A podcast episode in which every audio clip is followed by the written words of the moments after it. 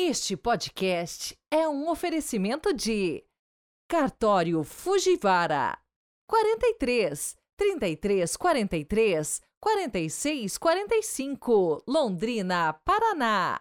Hotel Eldorado Flat, na principal avenida de Contagem, Minas Gerais. Você tem tudo que tem de bom para a sua estadia.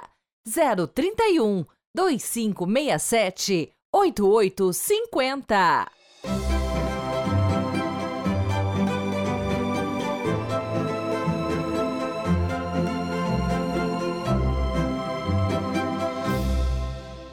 Sexta-feira, 16 de fevereiro de 2024. Sejam muito bem-vindos novamente e eu não me canso de dizer que todos nós somos responsáveis de espalhar a palavra de Deus usando dos recursos que temos à disposição para divulgar ao máximo a boa nova do reino de Cristo.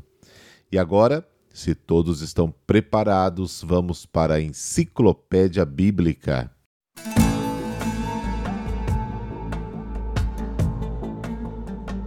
A partir de hoje e para as próximas sextas-feiras, vamos explicar um pouco como eram as habitações. Hoje vamos falar da vida em tendas. Abraão trocou a vida urbana, sedentária e civilizada de Ur, na Mesopotâmia, por um estilo de vida seminômade, quando Deus o chamou para deixar a sua pátria. As semelhanças dos beduínos modernos, viveu em tendas de pelo de cabra. O pano de listas pretas e marrom era feito com lã das cabras depois da tosquia e trabalhado num tear fincado no chão. Os bordos e o centro eram munidos de argolas de madeira para fixar nove paus alinhados em três fileiras. A fileira do meio tinha quase dois metros de altura e as laterais eram um pouco mais baixas. A casa-tenda era montada, colocando sobre as estacas um pano longo de pelo de cabra de cerca de 1,80m mais ou menos de largura. Cabia às mulheres o trabalho de montar a tenda, amarrando-as nas estacas com cordas. O espaço formado embaixo era fechado na parte posterior com tela de lã de cabra ou com junco ou ramos entrelaçados. Depois era dividido em dois quartos. Um era uma espécie de entrada, uma abertura, onde eram recebidas as visitas, e o outro era fechado com cortinas para o uso das mulheres, e guarda dos bens da família. O único adulto masculino que podia entrar nessa parte era o chefe da família. Às vezes, o chão dentro da tenda era coberto com esteiras, mas geralmente ficava sem nada. As tendas eram erguidas uma junto às outras, por razões, é claro, de segurança. Raramente as mulheres tinham tenda só para si, a menos que a família fosse muito rica. Durante centenas de anos, descendentes de Abraão viveram em tendas, primeiro em Canaã, depois no Egito e por fim no deserto. Depois que se submeteram aos cananeus, apoderaram-se das cidades deles, repararam as ruínas e copiaram o seu estilo de construção.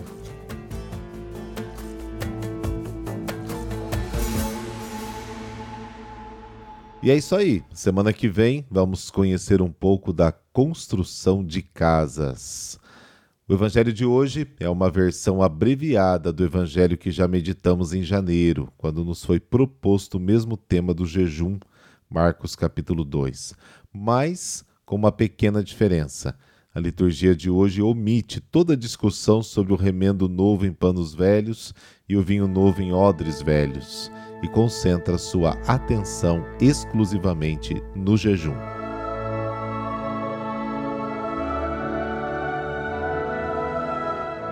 Pelo sinal da Santa Cruz, livrai-nos Deus, nosso Senhor, dos nossos inimigos.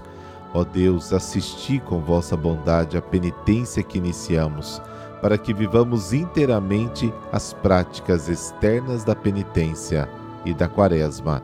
Amém.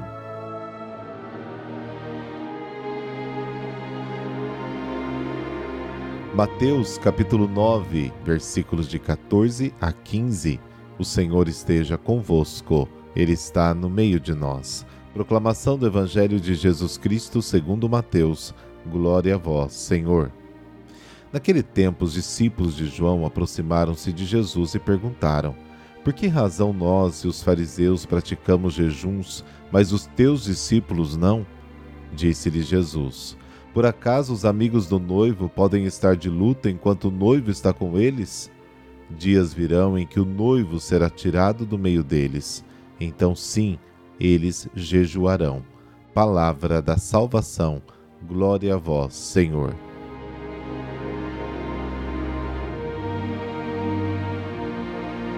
Jesus não insiste na prática do jejum. O jejum é um costume muito antigo praticado em quase todas as religiões. O próprio Jesus praticou durante 40 dias, Mateus capítulo 4. Mas ele não insiste que os discípulos façam o mesmo. Ele os deixa livres.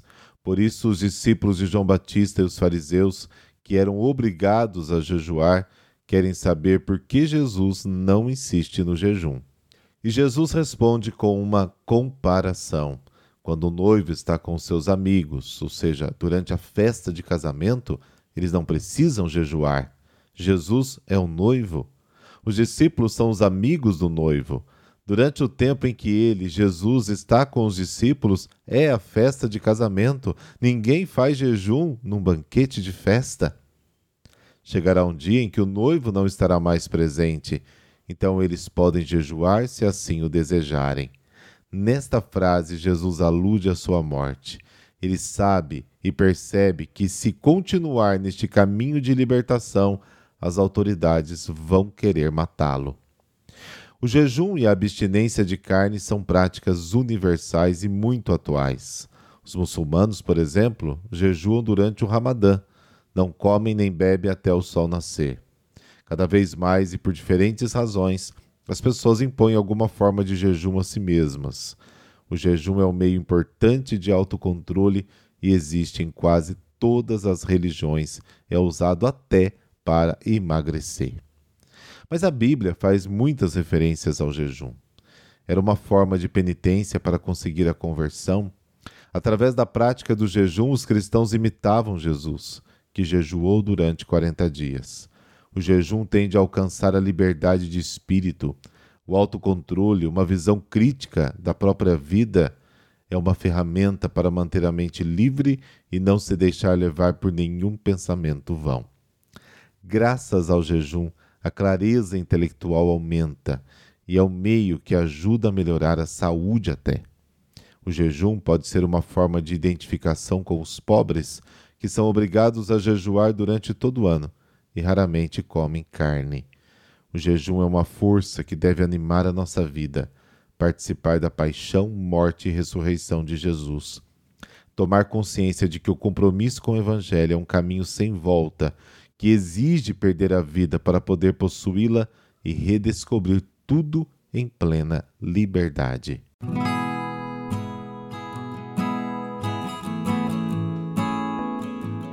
Santa Juliana Marte por não aceitar o casamento pagão.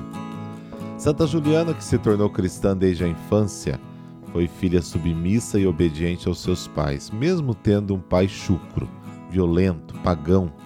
E segundo o costume da época, ela foi prometida por seu pai a um jovem nobre chamado Evilásio, cultuador de deuses. Quando a jovem tinha 19 anos, ela impôs a condição de que só se casaria com Evilásio se ele se convertesse. E conta-se que, diante da condição de Juliana para assumir o casamento, Evilásio procurou o pai da garota prometida a ele. Colocou a par da condição da sua filha. O pai, chamado Africano, esse era o nome dele, ficou muito irritado e deu à sua filha duas escolhas: casar-se ou enfrentar o tribunal. Evilásio, na qualidade de prefeito da cidade, intimidou-a no tribunal para pronunciar-se a respeito de sua fé. Juliana era firme e não negou a Cristo, o que a levou à prisão. Em sua primeira noite na prisão, quando o silêncio reinava, um anjo luminoso apareceu à jovem, dizendo: Juliana, sacrifica-te aos deuses. Deves obedecer à vontade do prefeito e do imperador. A jovem de 19 anos não se rendeu àquela voz e pensava em oração. Deus enviaria um anjo para me pedir isso? Impossível. Aquilo só podia ser obra do tentador. Orando com fervor, suplicou ao Senhor que lhe desse forças para vencer o anjo decaído que a tentava. E Vilásio fez à jovem Juliana as mais belas propostas. Prometeu-lhe tudo, se caso ela renunciasse a Cristo e aceitasse casar-se com ele. Todas as propostas do então prefeito foram em vão. Juliana estava irreversível. Foi sujeitada aos tormentos que não conseguiram convencê-la. Então, enfurecido, o frustrado noivo a condenou para ser decapitada, e assim se fez. O corpo da Santa Virgem foi sepultado na Nicomédia, que é a atual Turquia. Mas tempos depois foi transferido para a Itália, permanecendo até hoje em Nápoles. Os católicos celebram a memória de Santa Juliana hoje, 16 de fevereiro. No Oriente, os ortodoxos a honram no dia 21 de dezembro. A ela, em Constantinopla, também ergueram uma igreja. Bom, no Brasil, em Salto Veloso, Santa Catarina, um município de mais ou menos 4.700 habitantes, na diocese de Caçador, Santa Juliana é a padroeira da cidade, inclusive, cuja única paróquia leva o nome da santa. Em Minas Gerais existe o município de Santa Juliana. Segundo informações da prefeitura, a cidade tem esse nome em homenagem a uma das suas primeiras moradoras, que chamava-se Juliana e tinha o um apelido de Santa. Portanto, não há muita ligação entre a santa e o nome do município. Senhor Deus, quanta coragem e firmeza na fé da jovem Juliana que não negou as suas convicções em Cristo. Dai-nos, Senhor, em nome da Sua misericórdia, essa bravura quando formos tentados no nosso dia a dia pelo anjo de luz a negar nossa confiança em Ti. Amém. Abençoe-vos o Deus Todo-Poderoso, Pai, Filho e Espírito Santo. Amém. Bom final de semana para você e amanhã então a gente se encontra.